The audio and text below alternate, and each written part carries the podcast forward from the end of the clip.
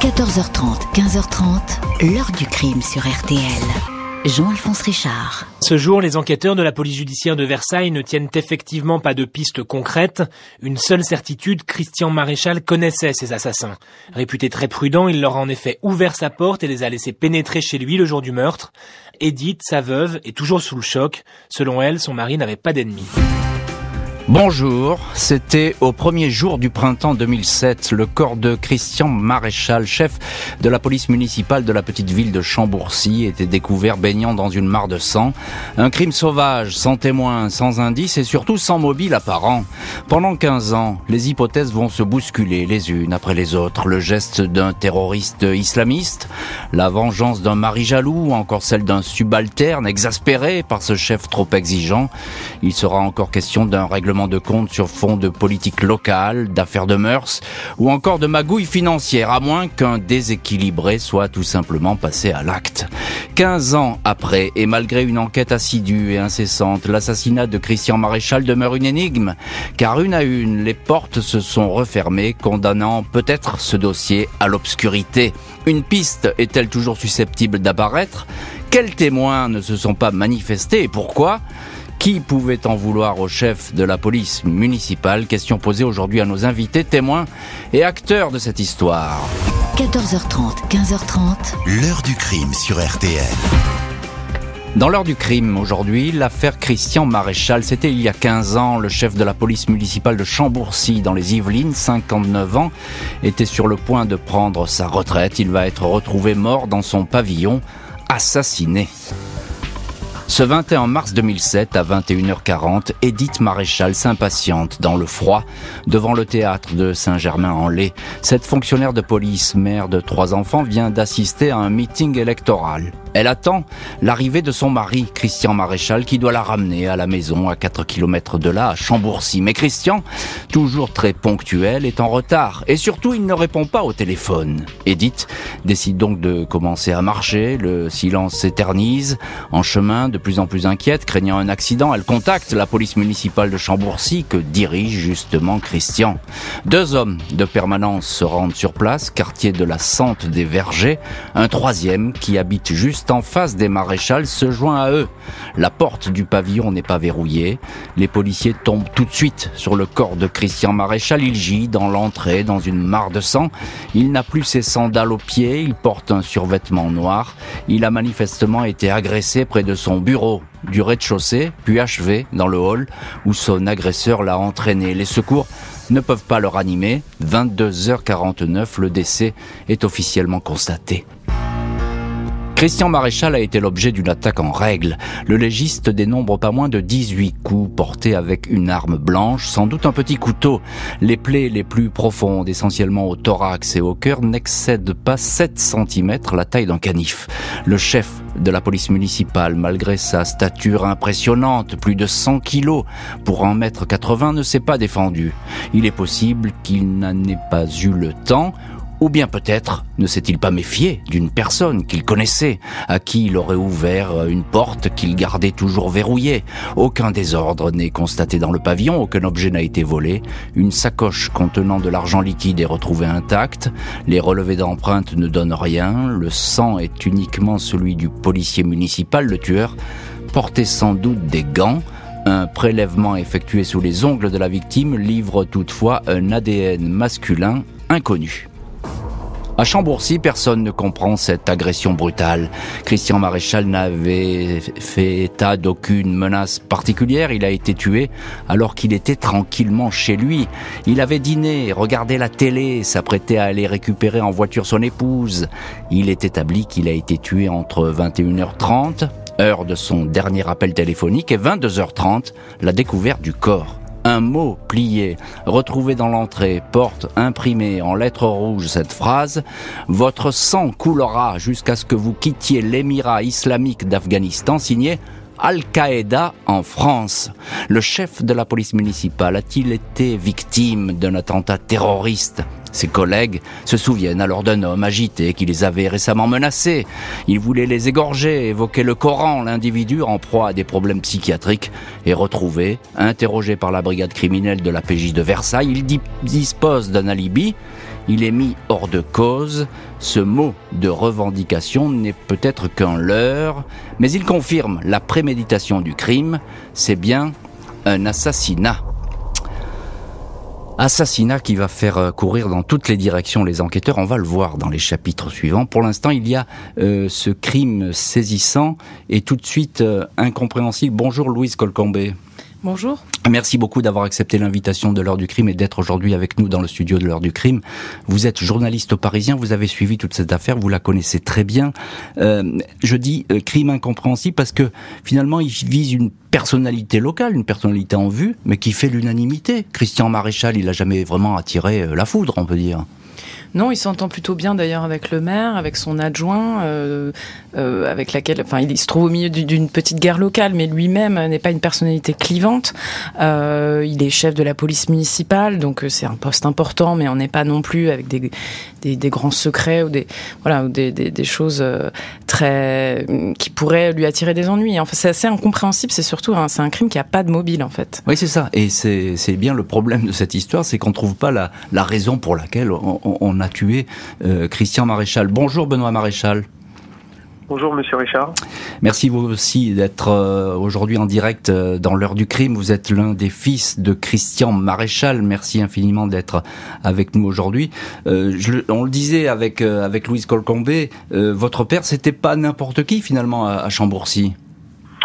Euh, oui, mon père, c'est pas n'importe qui à Chambourcy. Alors après, euh, Chambourcy, c'est un petit village des Yvelines de, de 5000 habitants, donc euh, je vais pas dire que tout le monde se connaît, mais presque. Euh, et mon père, étant chef de la police municipale, euh, forcément, c'était un personnage connu et, et, reconnu. Qui plus est, il était très investi pour la commune, était également très proche du maire et, et de son adjoint, donc c'était pas n'importe qui. Voilà, c'était le chef de la police municipale.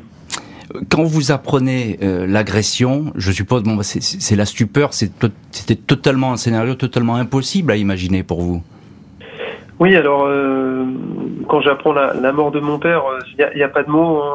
Votre vie euh, s'arrête du jour au lendemain, euh, tout bascule. On n'y croit pas. On pense qu'on va se réveiller le lendemain et que tout ça sera qu'un mauvais cauchemar, mais malheureusement, c'est bien la réalité. Et pour le coup, bah, il faut vite se relever pour pouvoir mmh. entourer ma maman et, et avancer du, du, mieux possible. Donc on n'aurait jamais imaginé que cela puisse arriver à, à mon père, Christian Maréchal, avec la personnalité qui dégageait, la sympathie, la gentillesse. C'était improbable que, que, cela lui arrive et, et, que ça nous tombe sur la tête. Quoi. Et on comprend bien, évidemment, c'est la stupeur la plus totale. Bonjour, maître Fanny Collin. Bonjour. Merci vous aussi d'être dans le studio aujourd'hui de l'heure du crime. Vous êtes l'avocate d'une partie de la famille euh, Maréchal. Vous suivez ce dossier, évidemment, et vous essayez de tout faire pour qu'il reste en vie, ce dossier, qu'il reste ouvert. C'est important, on va en parler dans, dans cette heure du crime. Justement, qu'est-ce qu'elle dit, Fanny Collin, cette scène de crime? Il y a une certitude, c'est que Christian Maréchal, il a ouvert à, à quelqu'un sans doute qu'il connaissait. Alors, euh, une certitude, je ne sais pas, mais en tout cas, euh, c'est une piste qui est extrêmement privilégiée. Donc les particularités de la, la scène de crime et du crime euh, en lui-même, d'abord, c'est qu'il a lieu au domicile de Christian Maréchal. Ça, c'est tout de même pas banal. Mmh. Alors qu'il il, faut, il faut connaître quand même. Voilà. Alors qu'il ne s'agit pas d'un crime crapuleux. Donc, on comprend aussi l'émotion euh, causée par ce crime, parce que c'est pas quelqu'un qui, euh, dans la rue, se serait fait attaquer par un déséquilibré. On est allé on est entré chez lui, à son domicile, mmh. dans son intimité, manifestement en sachant euh, qu'il y était seul. C'est la première particularité. La deuxième, c'est le déchaînement de violence. Le déchaînement de violence est le choix de l'arme du crime, qui est une arme blanche. L'arme blanche, ça implique, si vous voulez, un contact physique avec la victime. Donc c'est pas une exécution. Donc ça c'est aussi un point très particulier. Et le troisième c'est, vous l'avez relevé, l'absence de lésion de défense. Alors pourtant que Christian Maréchal... C'est euh, un costaud, il faut, il faut, il, faut, bien le situer. Christian Maréchal c'est un colosse. Hein. Euh, il fait plus de 100 kilos, 1m80. Euh, et puis il a l'habitude quand même de se parfois d'être... Voilà, il, il, fait partie de la police. Évidemment. Donc, donc voilà quelqu'un qui sait se défendre. Et donc effectivement, la piste privilégiée, quand on sait en plus la prudence qui était celle de Christian Maréchal, qui n'ouvrait pas à des inconnus ou sans s'être assuré euh, euh, de qui voulait entrer en contact avec lui, c'est qu'il aurait ouvert à quelqu'un qu'il connaissait, et donc en confiance, il lui aurait tourné le dos. Il y a des, coups de couteau dans le dos, et donc on, on, envisage, on estime que les premiers coups auraient été portés dans le dos, ce qui aurait saisi Christian Maréchal et l'aurait empêché ensuite de se défendre dans le cadre du déchaînement de violence et de haine. C'est ça, parce que cet appartement, juste pour le décrire très brièvement, il y a ce couloir, il y a le, le hall d'entrée, puis il y a un couloir qui mène à son bureau. Manifestement, effectivement, il a tourné le dos à son agresseur, donc on peut imaginer aussi que peut-être la personne l'a menacé et lui a dit de demander de se tourner. Pourquoi pas? Tout est possible. Il, s'est avancé sans doute vers son bureau, il a, il a pris les premiers coups dans son bureau et ensuite il a été euh, ramené, si je puis dire, vers, vers, le, vers le hall d'entrée. Donc euh, effectivement, il, il n'est il n'a pas l'air surpris. En tout cas, il n'y a pas de geste de défense. Hein. Mais ce qui est certain, c'est que les lésions de défense, alors ce qu'on appelle les lésions de défense, sont sur souvent les bras. des traces sur les avant-bras et les mains, puisque quand on est attaqué, on a ce, ce mouvement réflexe de mettre les, les avant-bras et les mains devant son visage. Euh, elles sont complètement inexistante mm. euh, chez Christian Maréchal, alors même qu'il y a eu 18 coups de couteau. Euh, Louise Colcombé, journaliste au Parisien. Alors il y a quelque chose d'extrêmement troublant, c'est ce petit mot qu'on découvre tout de suite sur place dans l'appartement. On a l'impression que ben voilà, la revendication elle est là. Un mot écrit avec une imprimante euh, électronique euh, en, lettres rouges, revendication donc islamiste. Qu'est-ce qu'on peut en penser de ça tout de suite? Alors faut bien se remettre dans le contexte de l'époque. Alors les questions d'Afghanistan, on n'est pas dans la vague djihadiste ce qu'on peut connaître aujourd'hui. Euh, et, à l'époque, euh, ce mot, il n'est pas pris à la légère, mais disons que euh, ça laisse plutôt aux enquêteurs l'idée que ce serait plutôt une mise en scène pour détourner les regards, et que, comme vous l'avez souligné, ça montre en tout cas la, préparation du crime, et que on a voulu laisser ce mot pour pour dire quelque chose. Alors manipulation grossière ou pas, on va voir qu'effectivement après ça va évoluer. Ce mot-là, il va reprendre de l'importance dans la suite de l'enquête, mais sur le moment on ne part pas sur l'idée d'un attentat islamiste. Oh, alors on part pas, effectivement, vous avez raison de dire que le contexte était très différent de ce qu'on a pu connaître par la suite, euh, mais la PJ de Versailles travaille quand même là-dessus. Oui, bien sûr, ils, vont regarder d'où il sort ce mot, hein, je crois, donc euh, ces fameuses imprimantes, etc. Alors euh, oui, ils vont essayer de, ils vont, on va déterminer le type d'imprimante, le type d'encre, etc. On va regarder s'il y a des traces de foulage, c'est-à-dire que euh, si quelqu'un aurait pu euh, laisser, comment dire, en creux une impression avec un stylo, etc. mais elle va pas porter ses fruits immédiatement. C'est, ce sont d'autres, d'autres lettres dont je pense qu'on va parler plus tard, qui vont être très, très fortement analysées pour le coup immédiatement. Cette affaire, hélas, va durer des années et elle continue encore aujourd'hui. Euh, encore un, petit mot, euh, Fanny Collin, il y a une trace ADN quand même. Hein, sous les ongles. Il y a une trace ADN ah. qui a été découverte Tout sous, suite. Les, sous les ongles euh, de Christian Maréchal, alors qui est un ADN partiel. Masculin. Alors, dont on a pu déterminer qu'il était masculin, et qui a d'ailleurs pu être complété au fil des années, puisque la, la, la science ayant évolué naturellement entre le moment du crime et aujourd'hui, les techniques d'ADN se sont renforcées, donc on a pu de nouveau compléter cet ADN, alors qui n'est toujours pas total, mais pour autant, on sait que si on trouve une personne, la personne qui correspond à cet ADN, alors là, on aura la certitude que euh, ça match. On aura la clé, comme on dit. La PJ de Versailles est face à un mystère. Le tueur savait que l'homme qu'il visait était seul chez lui. Pour retrouver cet assassin, il va falloir passer au crible les vies privées et publiques du chef de la police. La PJ de Versailles reconstitue la dernière journée de Christian Maréchal. Rien d'anormal ne semble être survenu dans les heures précédant le crime. Il est arrivé à 9h30 à son bureau. Hormis un rendez-vous chez un kinésithérapeute à l'heure du déjeuner, il a vaqué à ses occupations habituelles. Quelques sorties au volant de sa voiture dans les rues de Chambourcy et des dizaines de coups de fil, plus d'une centaine pour cette journée.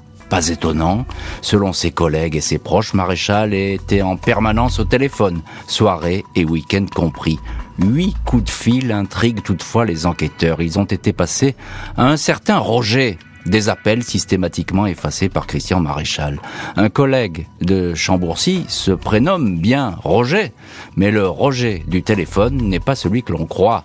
Il s'agit d'une femme mariée, une amie du couple Maréchal, le chef de la police de Chambourcy, avait-il une double vie sentimentale? A-t-il été victime d'un mari jaloux? En dépit du soin pris par l'intéressé pour masquer ce contact, les vérifications ne donnent rien. Cette femme et son mari sont entendus. Le soir du drame, ils dînaient tranquillement à des kilomètres de Chambourcy. Deux ans après le crime, la piste adultère ressurgit. Une femme affirme que le policier avait bel et bien une liaison, il l'aurait dit à un proche peu avant de mourir. Des confidences bien trop nébuleuses. Aucune trace d'une maîtresse ne peut être détectée par les enquêteurs, qui plus est, les collègues de la victime décrivent un homme aux antipodes d'un coureur de jupons. L'épouse, Edith Maréchal, ne croit pas non plus à cette piste. Elle était mariée depuis 36 ans à Christian. Le couple était toujours amoureux et se préparait à une retraite tranquille à la campagne, l'hypothèse sentimentale est définitivement écartée. Si la vie privée de la victime ne parle pas, en sera-t-il autrement de sa vie publique Christian Maréchal occupait un poste en vue au sein de la municipalité de Chambourcy. Était-il le détenteur de secrets gênants en cette période où l'hôtel de ville est le théâtre d'une guerre féroce Le député maire, Pierre Morange, est en conflit direct avec son adjoint à la sécurité, Gérard Lebec. Trois mois avant le crime, le maire a déposé plainte contre son rival pour une affaire de fausse facture et de détournement de fonds.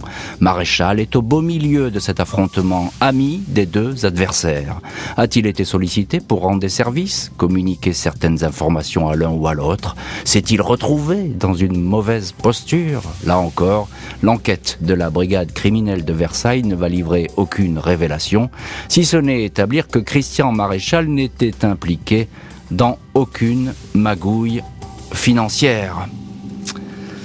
Maître Fanny Collin, vous qui connaissez parfaitement le dossier, vous êtes euh, l'avocate, je le rappelle, d'une partie de la famille Maréchal. On a l'impression que euh, les mois et même les années là commencent à s'égrener et que finalement on tourne en rond. Euh, ce fameux mobile, on n'arrive pas à l'accrocher. Eh bien oui, parce que voilà 15 ans euh, que euh, la PJ de Versailles pourtant fait ses meilleurs efforts, hein, ne lâche rien, a examiné toutes les pistes. Vous en avez rappelé euh, une partie qui sont les pistes essentielles, mais il y en a encore eu beaucoup d'autres qui ont été examinées. Et on va en parler. Voilà. Et effectivement, même s'il y a eu dernièrement, on va en dire un mot, une sorte de rebondissement, je crains que effectivement on ait fait le tour et qu'il faille donc désormais refaire euh, un nouveau tour parce que évidemment, euh, et c'est aussi l'objet de ma présence ici, euh, la détermination de la famille de Christian Maréchal à voir cette affaire résolue, elle est absolument intacte, même 15 ans après. Oui, notamment de ses fils Arnaud et Benoît qui, qui mènent ce combat. Qu'est-ce qu'il faut faire alors, Fanny Collin Parce que ça, c'est intéressant et c'est important, il faut le rappeler. Vous dites, bah, il faut creuser à nouveau, il faut reprendre. Qu'est-ce qu'on fait? Il faut rouvrir sans arrêt le dossier, avoir un œil neuf dessus? Alors, un œil neuf, oui, parce qu'effectivement, euh, euh, quand on est dans un dossier depuis l'origine, on peut avoir des certitudes ou des convictions qui en réalité vous éloignent euh, de la vérité. Donc, un œil neuf est toujours utile. Et puis, reprendre pas toutes les pistes, mais peut-être certaines des pistes qui sont apparues à mmh. l'époque euh, les plus sérieuses.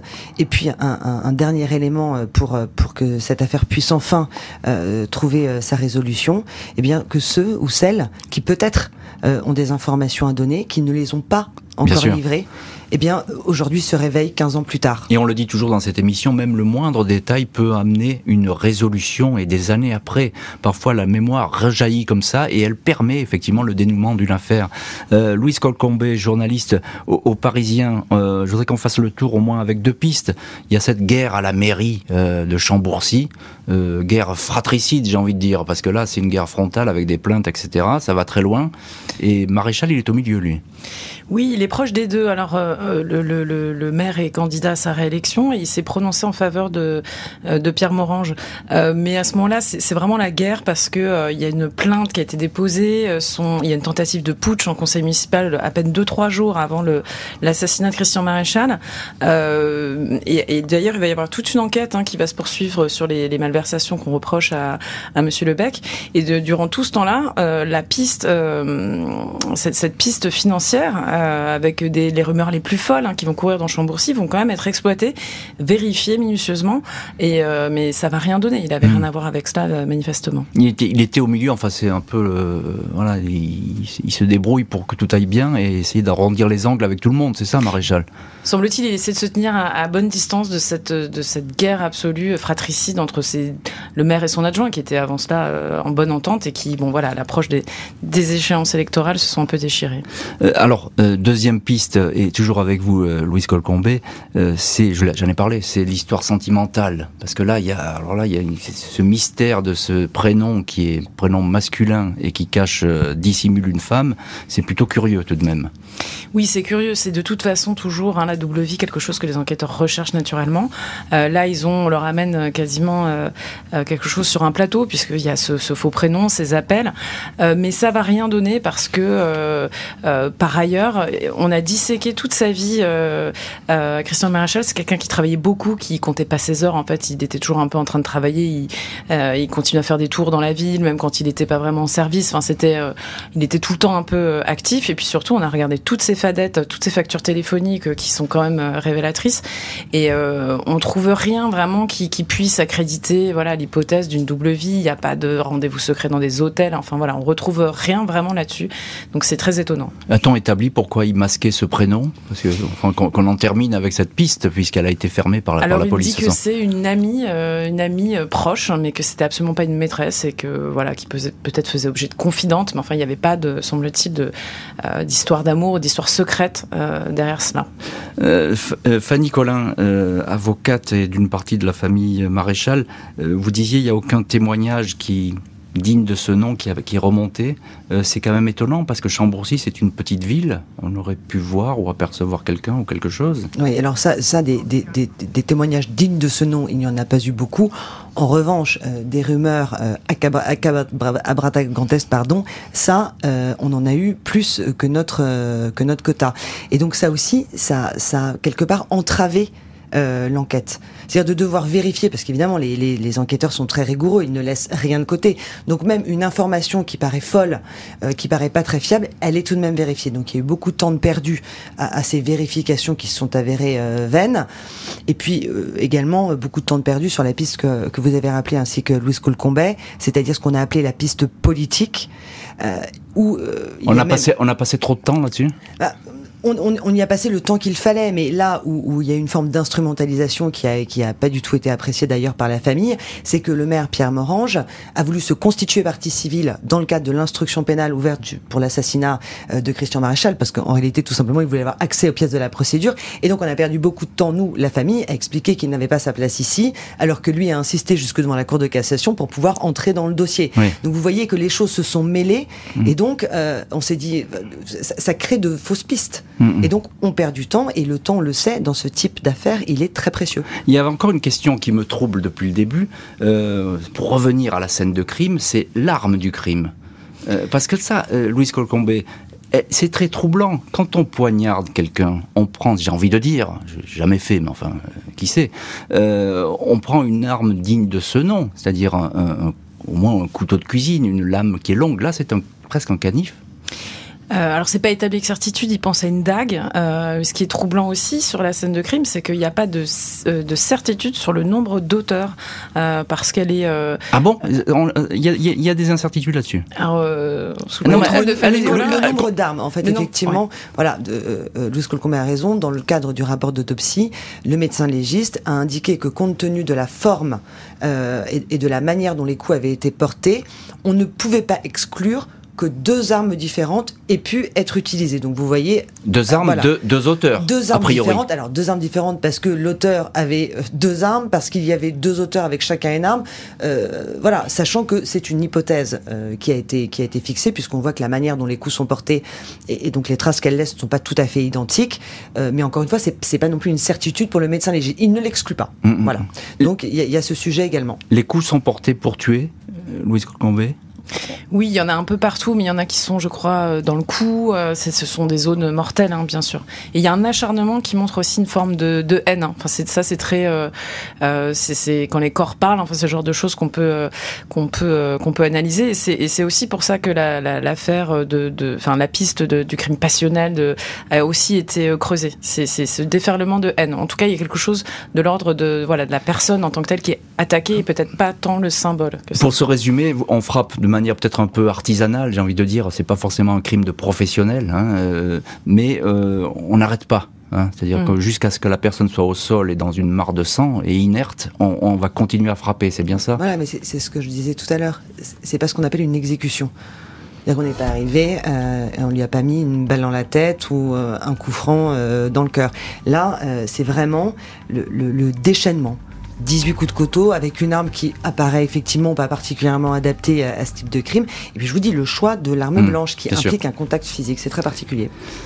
Un ou des corbeaux sévissent à Chambourcy au moment du crime. L'un d'eux semble parfaitement connaître les habitudes du chef de la police et lui vouer une solide inimitié.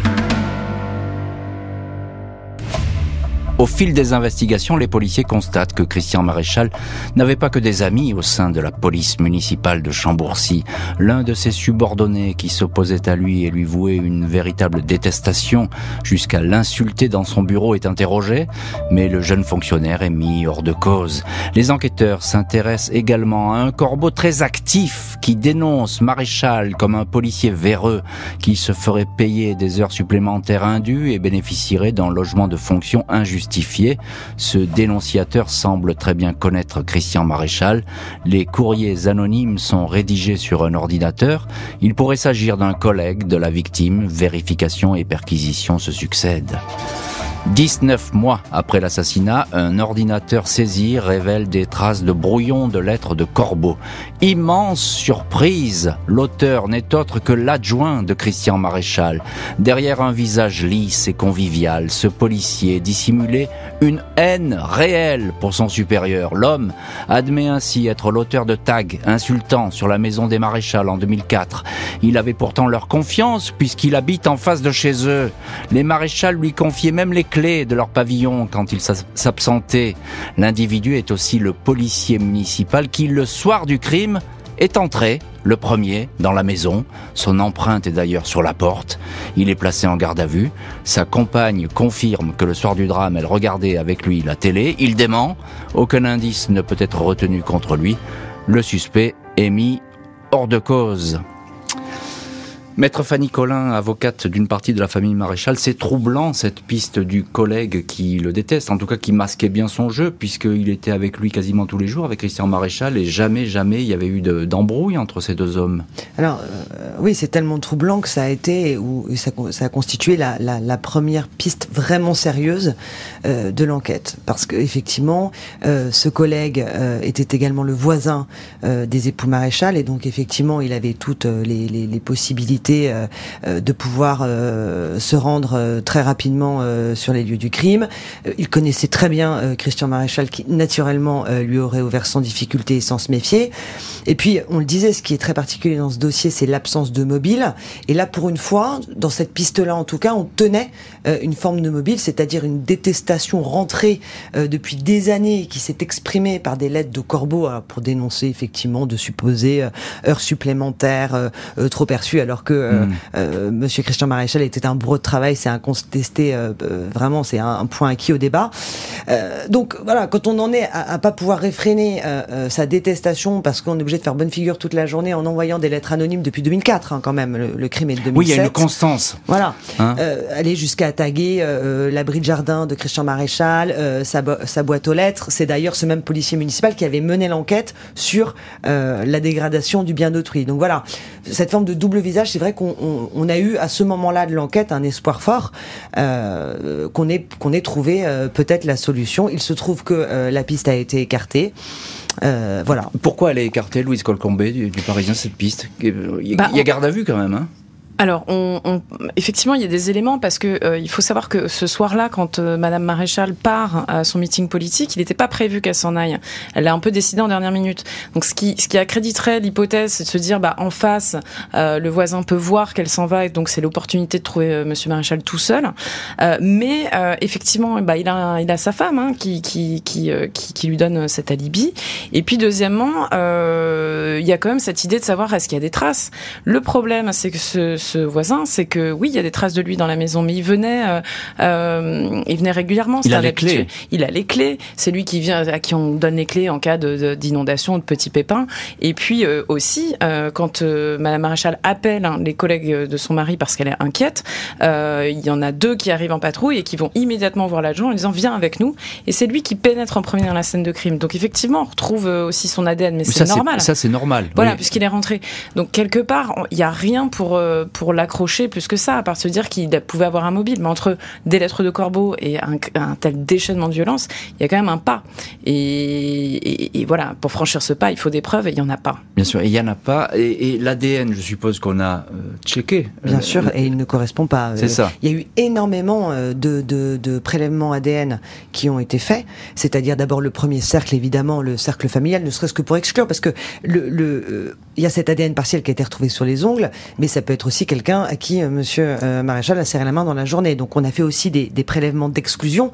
Euh, pour l'anecdote, le procureur qui s'est rendu sur place, les pompiers, ils ont tous aussi été prélevés. Bien sûr. pour être sûr qu'on mm. ne cherche pas l'assassin parce qu'on aurait son ADN, alors qu'en réalité c'est un pompier. Et il y a eu même toute la mairie de Chambourcy a été testée. Donc personne, personne ne correspond à ce jour. Benoît Maréchal, vous êtes l'un des fils de, de Christian Maréchal. on écoute là cette, cette piste du collègue qui, d'ailleurs euh, n'a rien donné.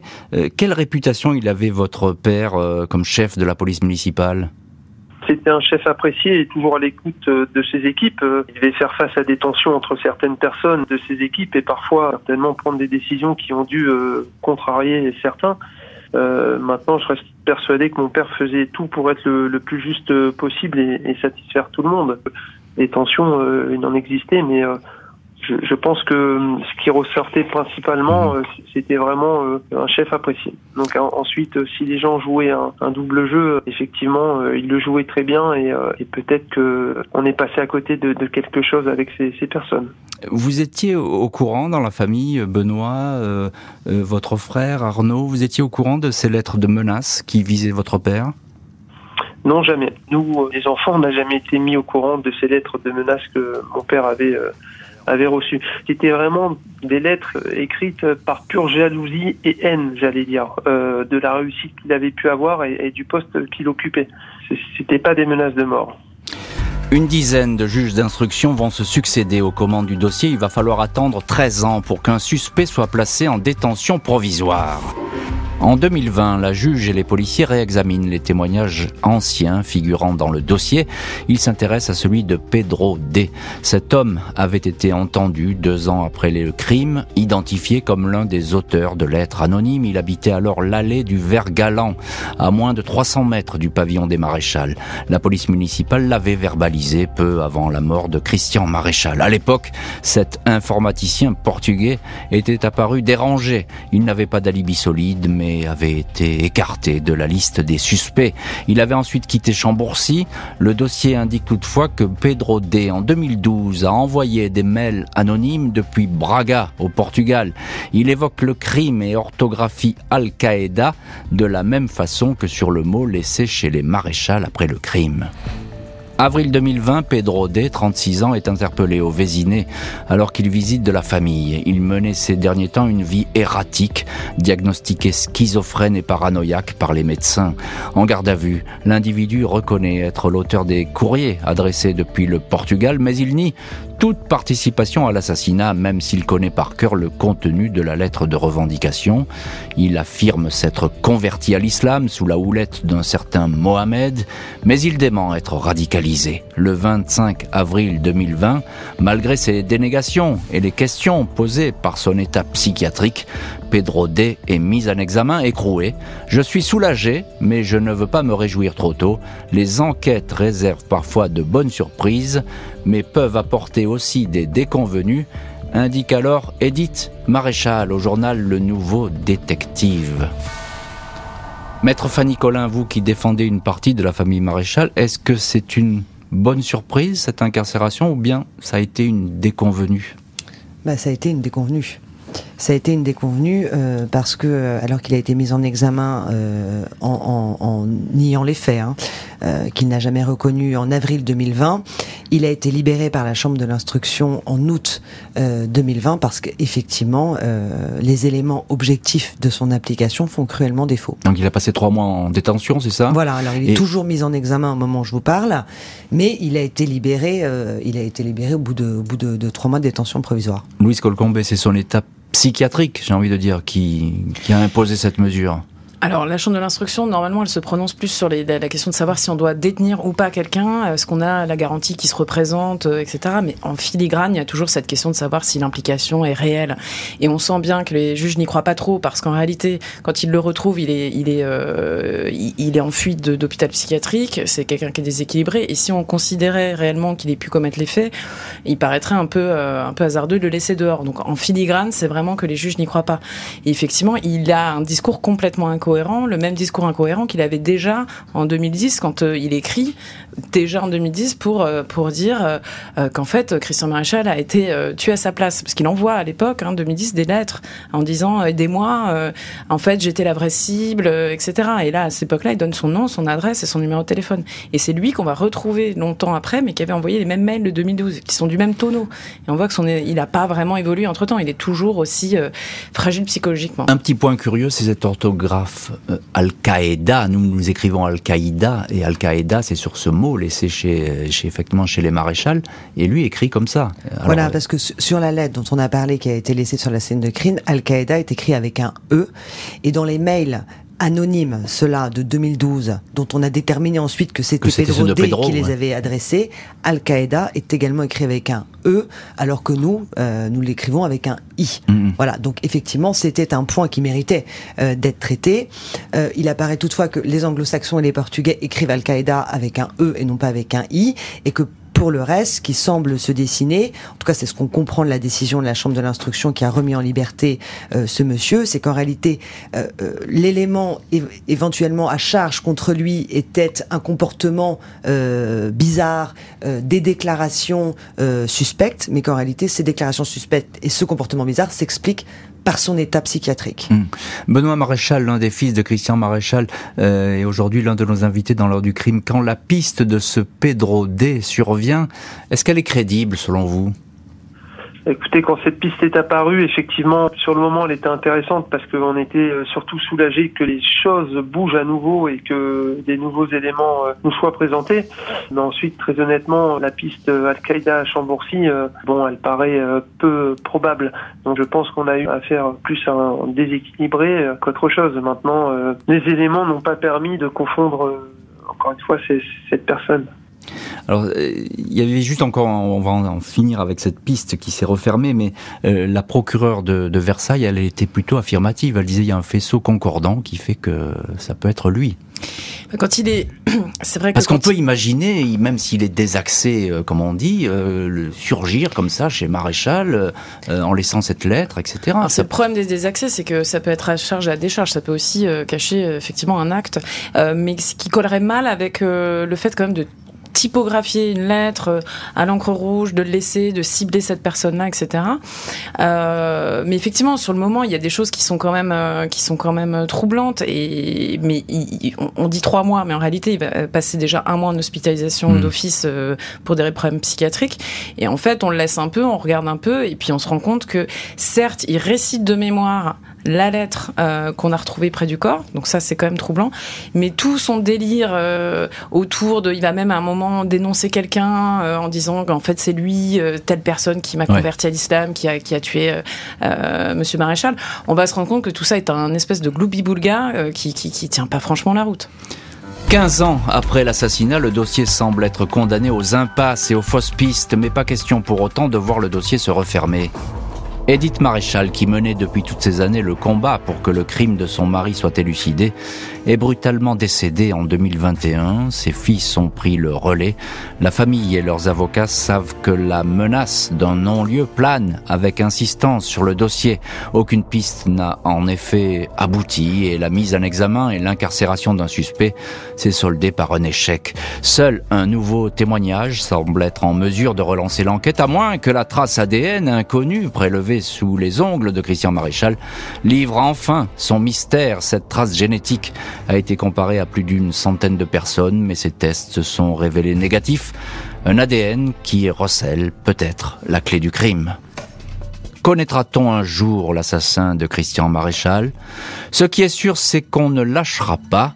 Nous l'avons promis à maman, répondait récemment l'un des fils de la victime, Benoît Maréchal, dans les pages du journal le Parisien. Et Benoît Maréchal, qui est justement l'un de nos invités aujourd'hui dans l'heure du crime. Euh, Benoît Maréchal, vous ne lâchez pas, vous allez continuer, quoi qu'il en coûte, ce combat?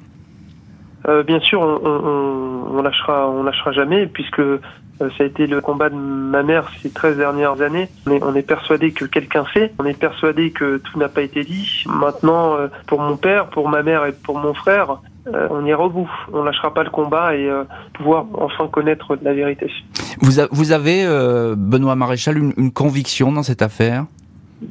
La conviction que j'ai, c'est que mon père a ouvert la, la, porte à une personne qu'il connaissait, que cette personne lui a fait ouvrir cette porte pour, pour ensuite peut-être le faire attaquer par un ou, ou deux tueurs mais ensuite une conviction sur sur une personne bien précise avec toutes les pistes qui ont été explorées aujourd'hui on est nous-mêmes dans hmm. l'interrogation et on est perdu Maître Fanny Collin, avocate d'une partie de la famille euh, Maréchal et notamment de, Benoît Maréchal qu'on vient d'entendre. Je ne vais pas vous demander votre conviction, vous ne me la donnerez pas. Non. Voilà, euh, donc ça c'est fait. Mais euh, il y a tout de même une épée de Damoclès importante sur ce dossier. C'est le risque d'un non-lieu. C'est ce que craignent toujours d'ailleurs les, familles de victimes. Ben, c'est notre inquiétude, effectivement, parce que voilà 15 ans que cette instruction est ouverte et que il n'y a plus aujourd'hui d'investigation euh, euh, très concrète et très active. Et donc évidemment, le risque, c'est qu'à un moment, le dossier se referme. Alors, un dossier peut se refermer, ça n'empêche jamais de le réouvrir euh, dans, dans, le délai de prescription, c'est-à-dire 20 ans. Mais 20 ans, ça passe vite. Et nous, la famille souhaite euh, que les, les, investigations puissent reprendre avec cet œil neuf. et d'ailleurs, nous nous apprêtons à solliciter du magistrat instructeur la réalisation d'un certain nombre d'actes, justement, pour tenter de relancer le dossier. Lesquels, par exemple? Alors, je ne peux pas vous le dire, puisque elles vont être réalisées dans le secret de cette instruction. Mais nous avons identifié plusieurs choses à faire pour tenter de, de, de redonner vie et des couleurs euh, à cette enquête. Et, et pourquoi pas Parce qu'il faut toujours un petit coup de chance dans, dans les enquêtes criminelles. Et eh bien, si ce petit coup de chance arrivait par un témoignage ou par un autre élément, enfin aboutir à la vérité. En général, on redemande des témoignages, hein, c'est ça. On redemande de réentendre peut-être certaines personnes. Non, mais on va pas rentrer dans les détails, évidemment. c'est ça. Oui, C'est couvert par le, par, par, le secret professionnel, mais euh, effectivement, ça permet parfois de, de, faire surgir un souvenir ou même d'éclairer de manière différente euh, certaines perspectives euh, donc là, euh, il y a ce risque de non-lieu. Pour qu'on explique bien aux auditeurs, s'il y a un non-lieu qui est prononcé, euh, vous pouvez faire appel mais, mais, là, on rentre dans une, une mécanique qui est très longue, c'est ça? Alors, on peut, on peut faire appel, et c'est la Chambre de l'instruction qui décide si elle confirme le non-lieu ou si, au contraire, elle l'infirme, mais euh, c'est pas l'infirmer pour l'infirmer, c'est l'infirmer pour que des investigations soient réalisées. Mmh. Donc, si on arrive à un point où euh, les magistrats considèrent que toutes les investigations possibles ont été faites, eh bien, effectivement, le dossier va être clôturé par un non-lieu, c'est-à-dire va se refermer et il n'y aura plus d'investigation réalisée. Sauf parce que ensuite, un nouveau témoignage arrive, euh, une lettre anonyme, un élément objectif, l'ADN qui match, hein, puisque euh, le fichier FNEG, oui, et puis les progrès, les progrès de cette technique sont stupéfiants. Le fichier FNEG, il est alimenté euh, tous les jours, hein, donc on n'est on n'est pas à l'abri. Encore une fois, d'un coup de chance. On, a des exemples encore récents d'affaires qui se sont dénouées plus de 20 ans après les crimes. Donc non seulement la détermination de la famille est intacte, mais en plus son espoir euh, est, est, réel. Euh, Louis Colcombé, on peut espérer qu'avec euh, euh, cette dynamique des cold cases, etc., ce parquet qui est, dévolu maintenant au cold case, on peut espérer que ce dossier, il finisse par prospérer. Bah, c'est vrai qu'en matière criminelle, le temps n'est pas toujours l'ennemi. Euh, on peut avoir des gens qui se délient euh, parce que, euh, euh voilà, des, des, des, décès, des, gens qui opportunément se séparent ou des, voilà, des, choses très interpersonnelles qui peuvent jouer et, expliquer qu'on, voilà, euh, qu'on parle, ou alors un détail qui revient. Et effectivement, l'ADN, même si dans le cas présent, on n'a pas la certitude absolue que ce soit l'ADN du tueur, mais il pourrait, il pourrait matcher. En fait, le FNAC tourne en permanence et de temps en temps, bim.